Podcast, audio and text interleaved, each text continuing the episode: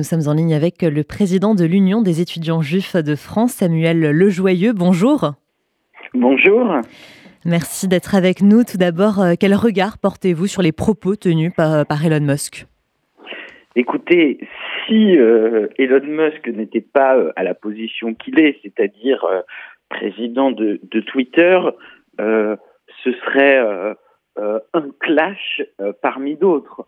mais ce qui est très compliqué, c'est que euh, on le sait, voilà, euh, il y a depuis des années, ça ne date pas d'Elon Musk, c'est depuis des années un vrai problème de modération des contenus euh, racistes et antisémites sur Twitter.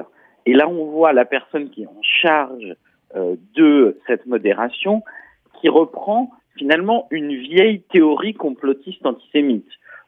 George Soros, c'est vraiment l'idée que George Soros contrôlerait le monde, euh, euh l'extrême droite traditionnelle euh, dit notamment qu'il favorise l'immigration et euh, en lien avec la théorie du grand remplacement. Donc c'est vraiment une théorie complotiste très vieille, très traditionnelle, très connue.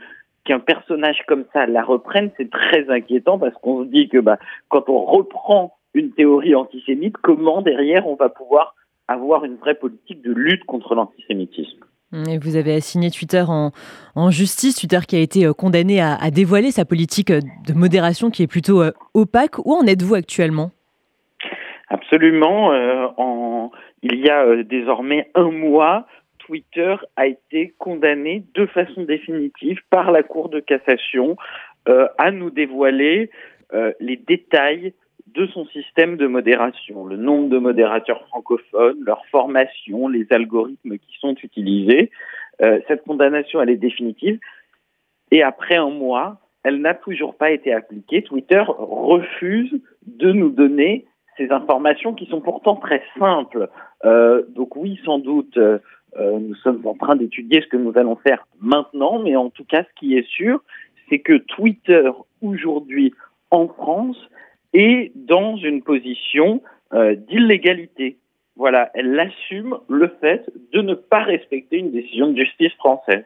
Et c'est vrai que moi, de voir Elon Musk, qui est reçu en héros à l'Élysée, alors même qu'il décide délibérément de ne pas respecter la loi française, ça me pose problème. Mhm.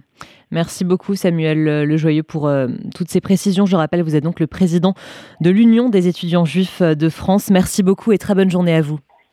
Merci.